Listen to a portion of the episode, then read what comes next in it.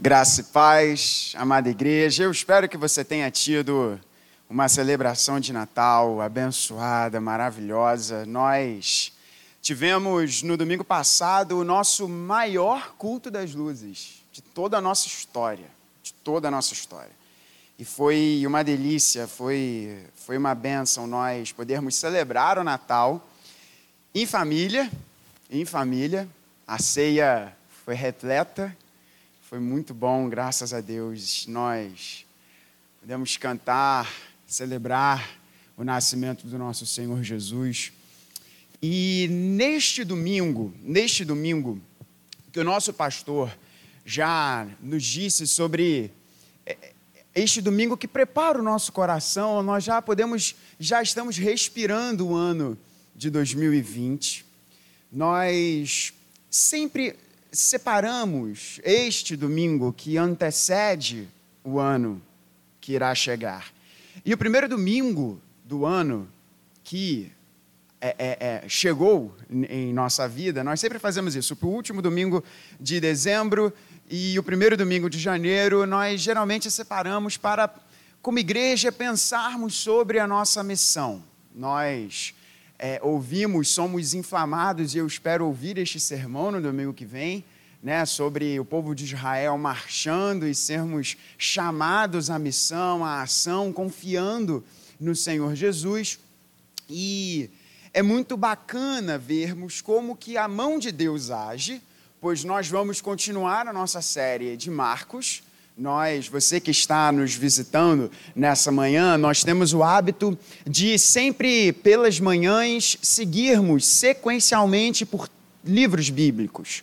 Nós já fizemos e temos feito ao longo dos últimos anos exposições longas em diversos livros e eu lembro. Olha só, esse microfone é comigo. Esse microfone é comigo.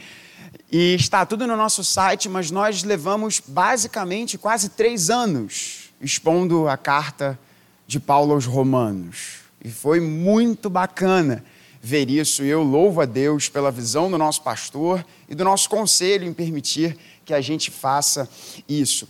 Mas por que estou dizendo isso? Porque o texto dessa manhã, e eu convido você a abrir aí no Evangelho de Marcos, que é o evangelho que nós estamos expondo de forma sequencial, Marcos capítulo 3, a partir do verso 13, texto que irá nos levar a refletir sobre a missão que nós desempenharemos no ano de 2020.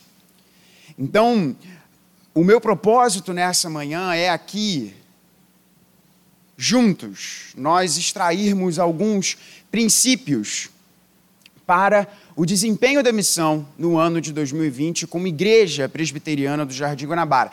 E se você está aqui nos visitando e participa, é membro, faz parte de uma outra comunidade, que essa mensagem venha ao seu coração e você leve esta mensagem com você para onde Deus estiver te levando a servi-lo. Então, Marcos 3, a partir do verso de número 13 eu farei a leitura na Almeida, na Nova Almeida atualizada, e peço que você acompanhe comigo com atenção. Assim diz a palavra de Deus. Depois, Jesus subiu ao monte e chamou os que ele quis, e vieram para junto dele.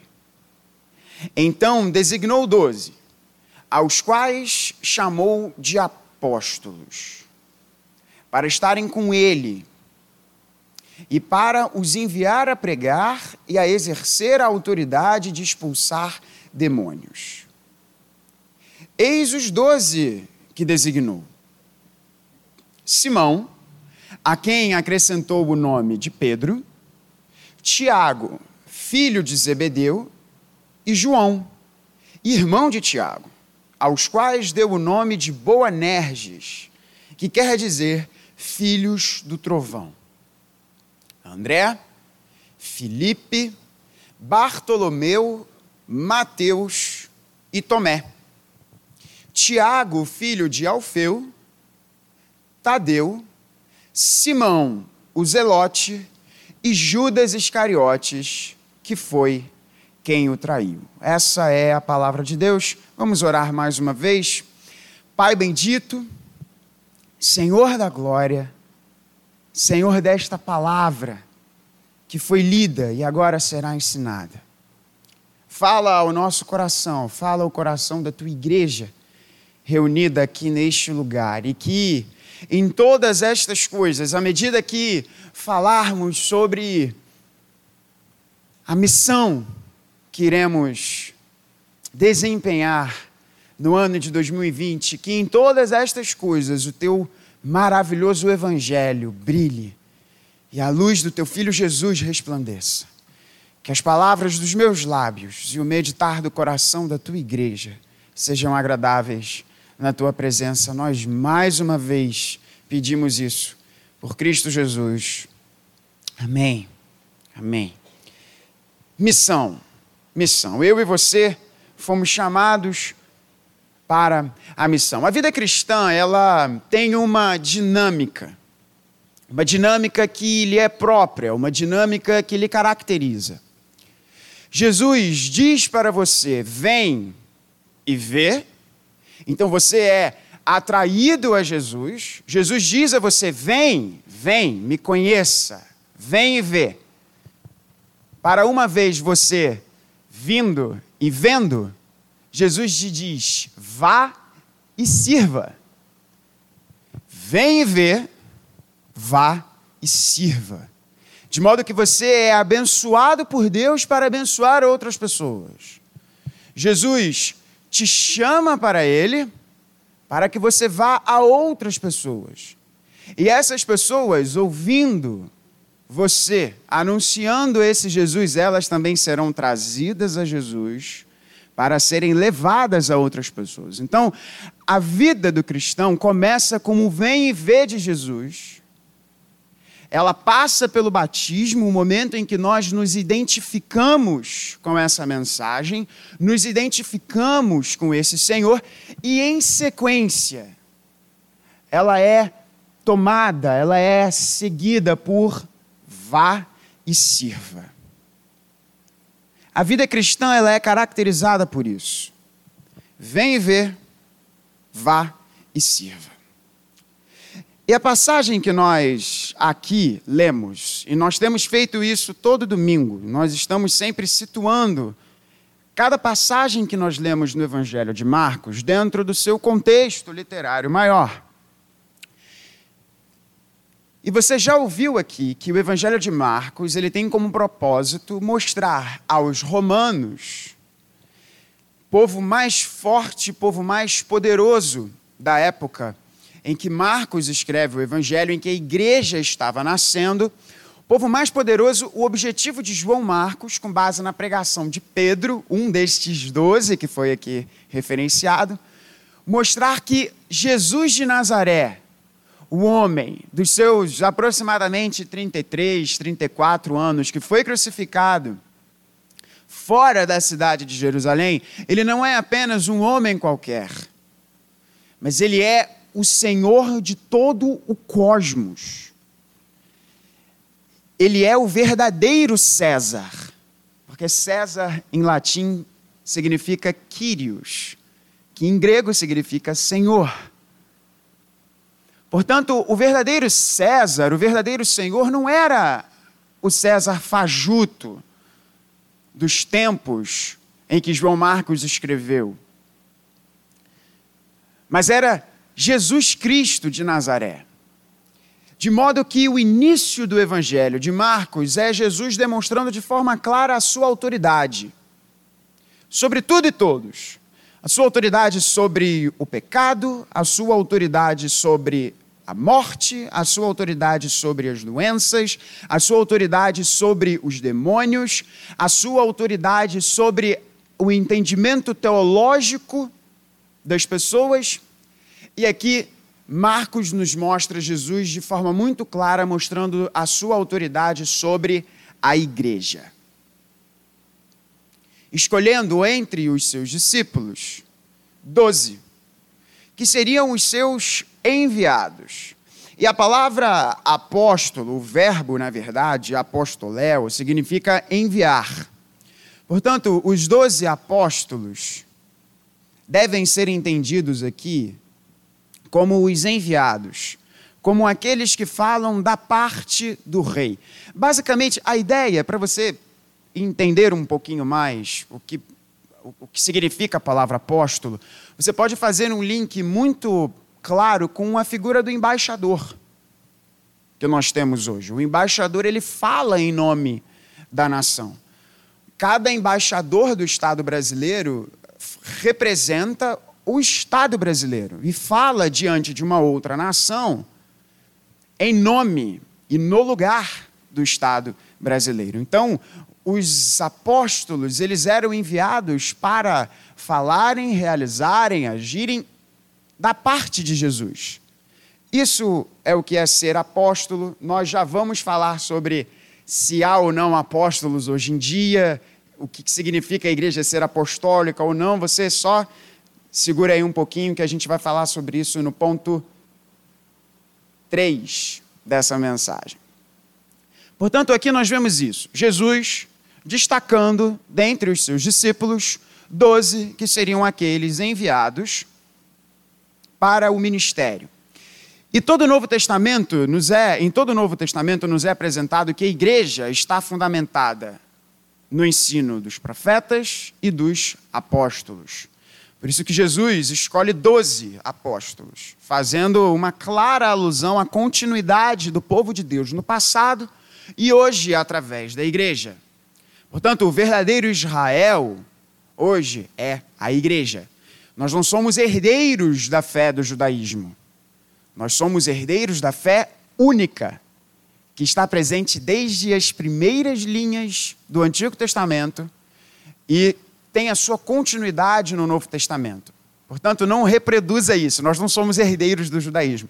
O judaísmo é um movimento religioso que começou no período intertestamentário. Nós não somos herdeiros dessa fé. Nós somos herdeiros da fé do Antigo Testamento. Aí sim.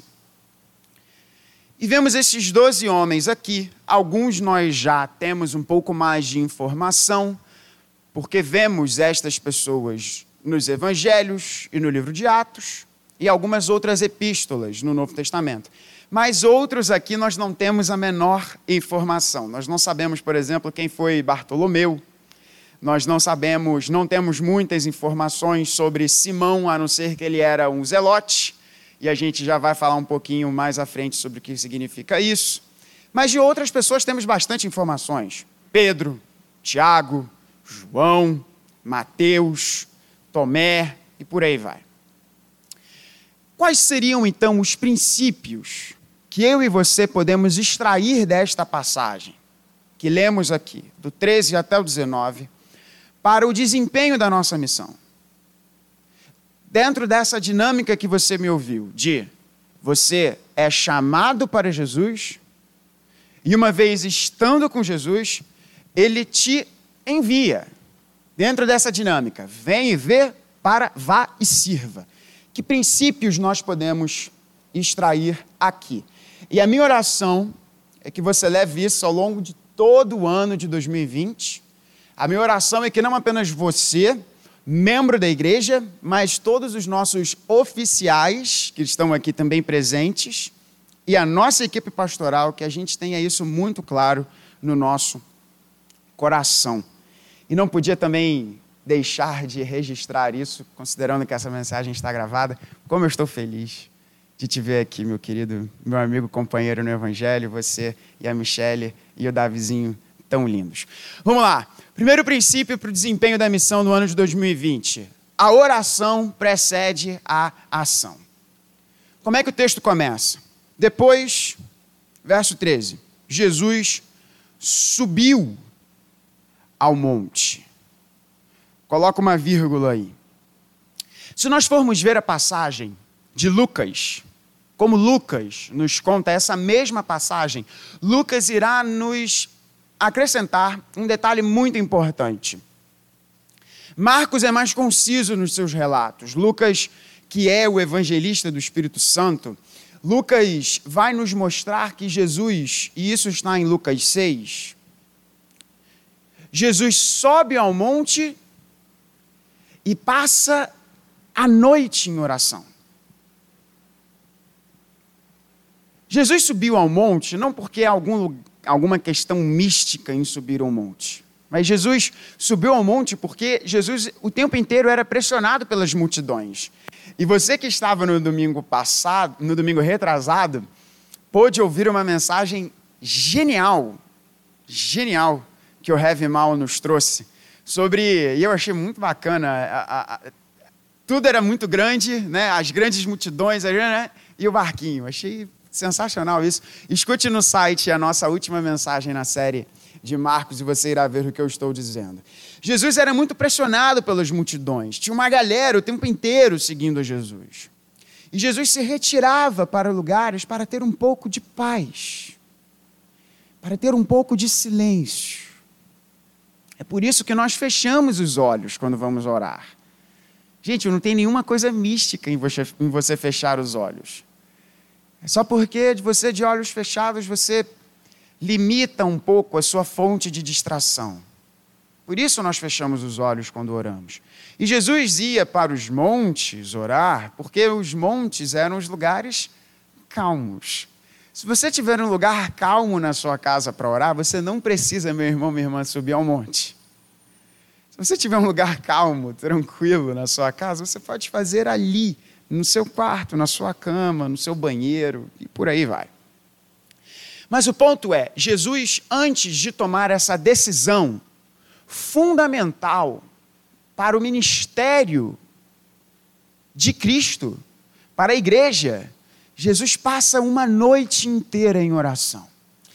E, meus irmãos,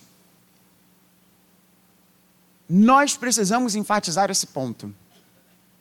Nós oramos muito mais pedindo para Deus nos ajudar quando alguma coisa dá errado, do que a gente investe tempo em oração antes de tomarmos as nossas decisões. Fala sério, isso não é verdade? Quantas vezes eu e você já não oramos, quando o negócio saiu um pouco diferente do que a gente imaginou, a gente pede, Senhor, ajuda esse negócio aí. E quantas vezes eu já fui convencido pelo Espírito Santo. É, meu querido, você podia ter orado mais antes de ter tomado essa decisão, né? Quantas vezes isso não acontece?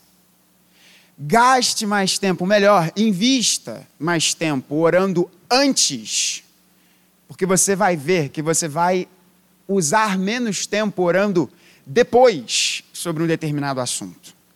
Talvez as suas orações serão diferentes. Suas orações serão orações de agradecimento, orações pedindo mais força, pedindo mais ânimo para levar um determinado projeto, uma determinada decisão importante que você tenha de tomar. Mas faça como Jesus. Ore como Jesus. Antes de todos os momentos decisivos da vida do nosso Senhor, ele dedicou o tempo de oração. Ele foi para um lugar calmo, para um lugar tranquilo e buscou orientação do Pai. Eu consigo imaginar Jesus conversando com o Pai. Pai, é Pedro.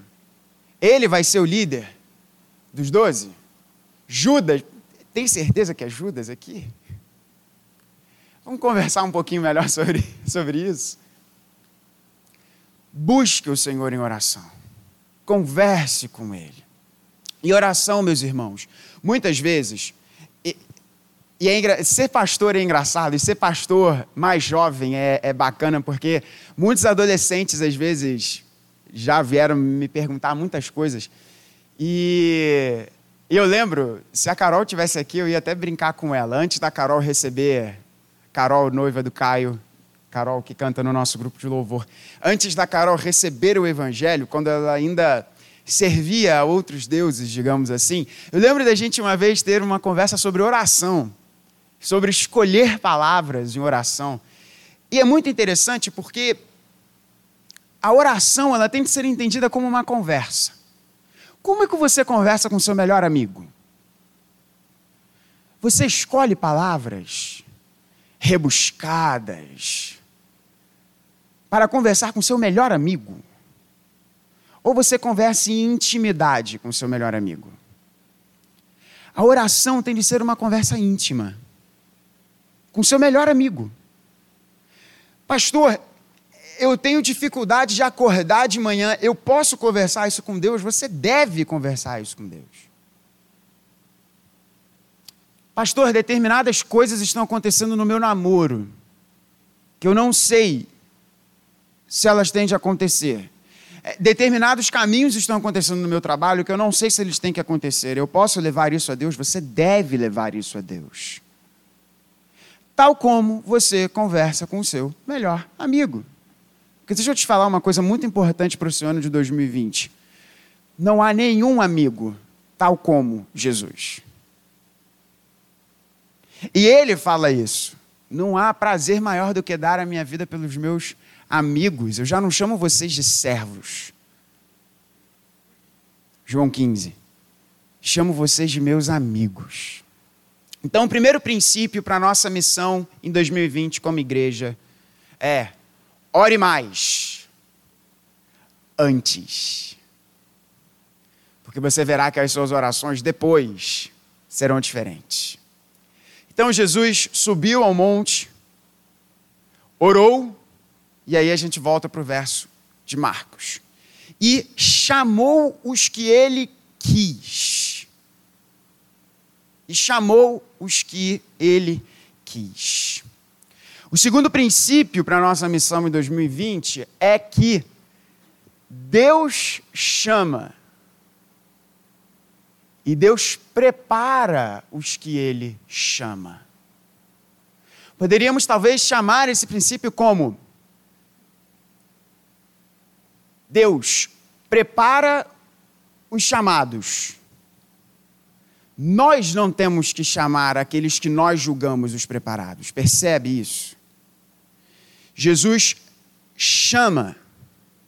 Jesus prepara os chamados se é Jesus quem prepara os chamados, não somos nós que temos que chamar aqueles que nós julgamos serem os preparados. Jesus chamou os que ele quis. E isso é um ponto muito importante do ministério, não apenas do ministério pastoral. Porque às vezes nós podemos achar que apenas o ministério pastoral é que envolve vocação. Apenas o ministério pastoral é que envolve esse chamado sobrenatural de Deus. Não. Isso está relacionado à missão. A missão como um todo. Deus chama. E você e eu teremos chamados diferentes. Diferentes. Por exemplo, eu gosto muito de teclado. Eu vou dar um exemplo da música porque por anos eu dirigi o louvor na igreja, foi assim que Deus me chamou para o pastorado.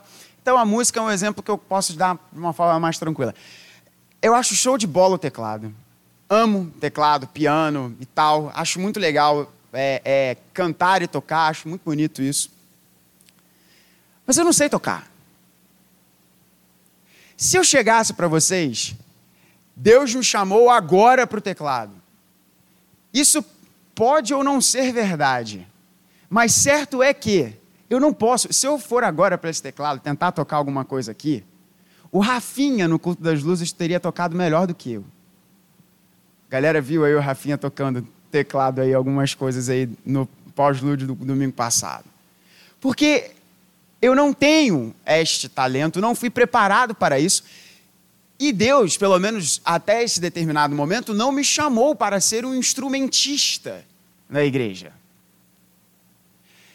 Este pode ser o seu chamado. O seu chamado pode ser servir a Deus como um excelente profissional no seu trabalho. Deus pode ter te chamado para ser um excelente ou uma excelente dono ou dona de casa e dar bom testemunho junto aos seus vizinhos, junto à sua comunidade. Deus pode ter te chamado para servi-lo como missionário em terras distantes ou em terras próximas.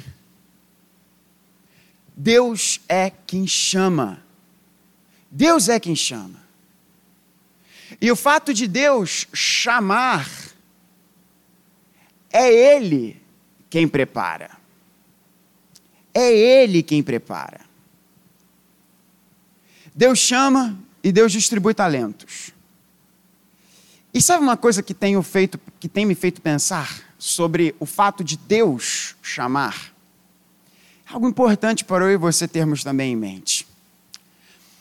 A realidade de Deus realizar o chamado significa que nós serviremos a Ele ao lado de pessoas que são, por vezes, muito diferentes de nós.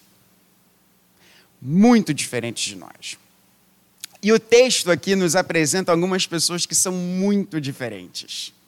Vou dar um exemplo de duas delas.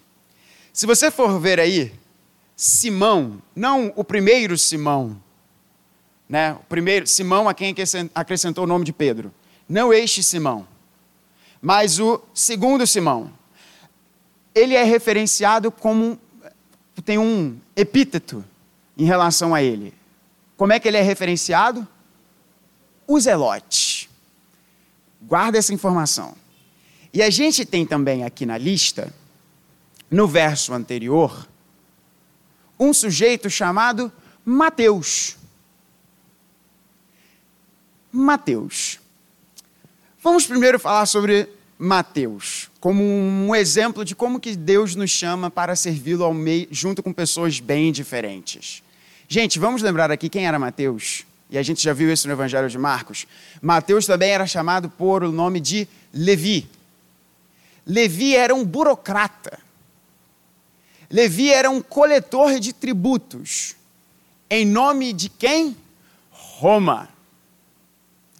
Levi era um burocrata, ele ficava sentado na coletoria, ele era como se fosse um fiscal da Receita Federal de Roma. Guardou essa informação? Simão Zelote. Quem eram os Zelotes?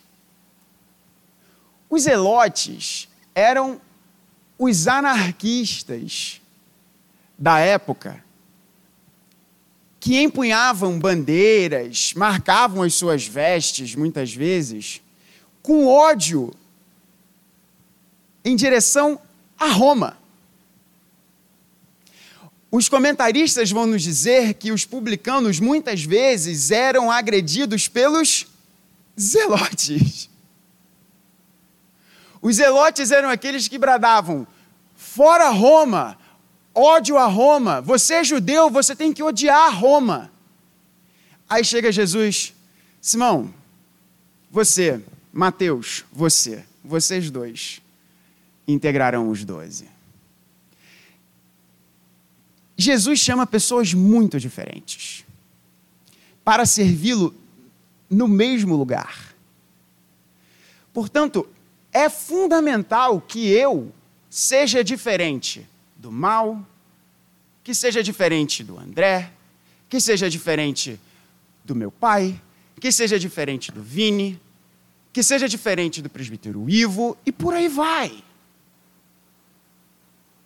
Se nós todos fôssemos iguais, pensássemos da mesma forma, falássemos da mesma forma, tivéssemos todos os posicionamentos teológicos, políticos idênticos, nós não seríamos uma igreja, nós seríamos uma baita e terrível seita. E Deus te chamou para ser igreja em 2020. Portanto, se há pessoas aqui que pensem de uma forma diferente de você, glória a Deus por isso vamos servir juntos e buscar entendermos como que nós podemos aprender uns dos outros. Por que, meu irmão, minha irmã? Porque é Jesus quem chama. Não sou eu, não é você. Jesus chama, Jesus prepara. As consequências práticas disso é que a quem Jesus chamou, ele vai dar o ferramental para isso. E a segunda consequência prática é que é Jesus quem chama, meu irmão, minha irmã. Não sou eu, não é o conselho da igreja, não é o reverendo Vladimir, é o Espírito Santo que chama. E ele vai chamar pessoas diferentes de mim e de você. Caminhando já para o término dessa nossa reflexão, é fundamental você entender que antes de você exercer autoridade, seja ela qual for, você deve estar sob autoridade. Olha o que, que o texto nos diz. Jesus subiu ao monte, chamou os que ele quis e vieram para junto dele. Portanto, Jesus chama, lembra? Vem e vê. A gente responde. Para que então? Ele designou os doze, aos quais chamou de apóstolos, para estarem com ele e para os enviar a pregar e exercer autoridade de expulsar demônios. Jesus designa esses doze para estes doze estarem com Ele. Com Ele. E para os enviar a pregar e exercer autoridade de expulsar demônios. Mas qual é a primeira coisa que nos é apresentada? Estes doze que tinham esta posição de destaque, sim, tinham essa posição de destaque, o primeiro ponto desse chamado é para estarem com Jesus. Estarem com Jesus. Toda autoridade na igreja, seja ela qual for, autoridade espiritual, autoridade de cargo, de função, você, talvez você que esteja me ouvindo, você possa ter sido eleito para algum cargo dentro de alguma sociedade interna. Seja a sua ação qual for. Antes de você exercer a autoridade, seja ela qual for, você deve estar debaixo da autoridade de Jesus. Porque os apóstolos, que foram os grandes apóstolos, os grandes apóstolos, o grande colegiado dos doze, eles estavam, em primeiro lugar, com Jesus. E os comentaristas vão nos dizer que, na época de Cristo, o rabi, e Jesus é referenciado, é chamado de rabi, escolhia sempre um seleto grupo para este seleto grupo estar aos seus pés, para ouvirem e, ouvindo, reproduzirem os ensinamentos deste mestre. Vocês já pararam para prestar atenção numa pergunta muito interessante que é feita sempre que um irmão é batizado, sempre que um irmão professa a sua fé, sempre que um oficial é ordenado ou instalado? Tem uma perguntinha que eu acho fundamental e eu dou graças a Deus por ouvir essa pergunta em toda a igreja presbiteriana. Quiçá outras igrejas nossas irmãs tivessem esse mesmo pensamento. E que pergunta é essa? Você promete se submeter às autoridades constituídas da igreja enquanto elas estiverem submetidas à palavra, a Deus. Perceba esse. Você se submete à autoridade porque a autoridade está submissa a Cristo. Portanto, você não deve obedecer a quem não obedece a Cristo. Logo, se você está numa posição em que pessoas devem lhe obedecer, e aqui falo principalmente aos nossos diáconos e aos nossos presbíteros, regentes e docentes, busque obedecer a Deus antes de requerer obediência de outras pessoas. Porque os apóstolos e o primeiro chamado deles era estarem com Jesus. Nós, Igreja do Jardim Guanabara, no ano de 2020, para nós realizarmos a missão para a qual Deus nos chamou, nós precisamos estar com Jesus, aos pés de Jesus. Os apóstolos eram aqueles enviados para falarem da parte de Deus, da parte de Jesus. Se um apóstolo não estivesse junto com Cristo, isso poderia dar errado. E não é que deu? O último da lista é quem? Judas Iscariotes, que foi quem o traiu.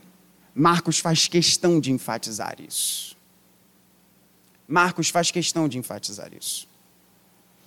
Portanto, nós devemos desempenhar a nossa missão debaixo da autoridade de Jesus. Algumas questões práticas aqui, duas delas, e nós vamos para o ponto final dessa mensagem. A primeira questão prática deste estar debaixo de Jesus, antes de termos pessoas debaixo de nossa autoridade, a primeira questão prática é que quando você está debaixo de Jesus, a sua autoridade será uma autoridade totalmente saturada de Cristo. De modo que você será um pastor, você será um diácono, você será um presbítero, você será um líder de uma sociedade interna, você será um cristão que serve a Jesus na igreja e fora dela, como alguém que está servindo ao próprio Jesus. Eu tenho certeza que se nós tomarmos as nossas decisões pensando, eu vou tomar essa decisão aqui, porque é essa decisão que eu tomaria se eu estivesse agora aos pés de Jesus, a gente vai voar. Machucaremos menos pessoas. Geraremos mais vida no coração das pessoas. Pregaremos o Evangelho com mais fervor e intensidade. Porque teremos de forma clara em nossa cabeça que nós estamos junto com Jesus. Junto com Jesus. Portanto, a nossa autoridade é a autoridade de Jesus. A segunda consequência prática é que não há limites para a nossa autoridade. Como assim, reverendo? Não há limites para a nossa autoridade. Você acabou de falar que a autoridade tem que estar debaixo de Jesus, agora você fala que não tem limites? Sim, porque quando a nossa autoridade está sob Jesus, nós recebemos autoridade para pregar e exercer essa autoridade de realizarmos coisas grandes, até expulsar demônios. Porque a igreja é apostólica. A igreja é apostólica. A igreja é enviada. O autor aos Hebreus vai nos dizer que Jesus é o apóstolo, porque ele é enviado por Deus Pai. E a dinâmica do evangelho, eu gosto sempre de pensar nessas dinâmicas, não apenas do vem e vê, e vai, pregue, vai, e viva, vai, e sirva, mas Jesus fala: Eu fui enviado, e assim como eu fui enviado, eu envio vocês. Portanto, Jesus diz: Assim como eu sou o apóstolo, agora todos vocês são apóstolos, a igreja é apostólica. A igreja é enviada para pregar e exercer autoridade sobre o reino espiritual, sobre tudo e todos. Há um teólogo que eu nunca li nada desse teólogo, mas ele tem uma frase que eu acho genial e é uma frase que o nosso pastor sempre diz. Hans King, Hans, não lembro agora o nome dele, que não há força sobre a terra maior do que a igreja. Algo assim. Estou fazendo a referência errada porque ele deu um sorriso ali meio. É, mas é algo desse gênero. Que não há força sobre a terra igual à igreja. Nada pode deter a igreja. Porque a igreja verdadeira está debaixo da autoridade do Senhor do universo. Portanto, não há limites para nós. Enquanto estivermos debaixo da autoridade de Jesus. Meus irmãos, isso significa que em 2020 a gente pode agir de forma ousada. De forma ousada. Faz um segundo só, olha para trás. Você vai ver que tem dois banners ali. Agora volta aqui a atenção e olha para mim. Está escrito: tempo de crescer e multiplicar significa que em 2020 nós podemos viver essa realidade. Porque não há limites para nós enquanto nós estivermos aos pés de Jesus. E pela graça e sua infinita misericórdia, nós permaneceremos aos pés dele no ano de 2020. Isso, meu irmão, tem que trazer fogo no teu coração no desempenho da missão no ano de 2020. Não há limites para nós. E terceira reflexão deste ponto. Estar aos pés de Jesus nos impede de sermos como diótrefes. Oi? Reverendo, está falando em línguas?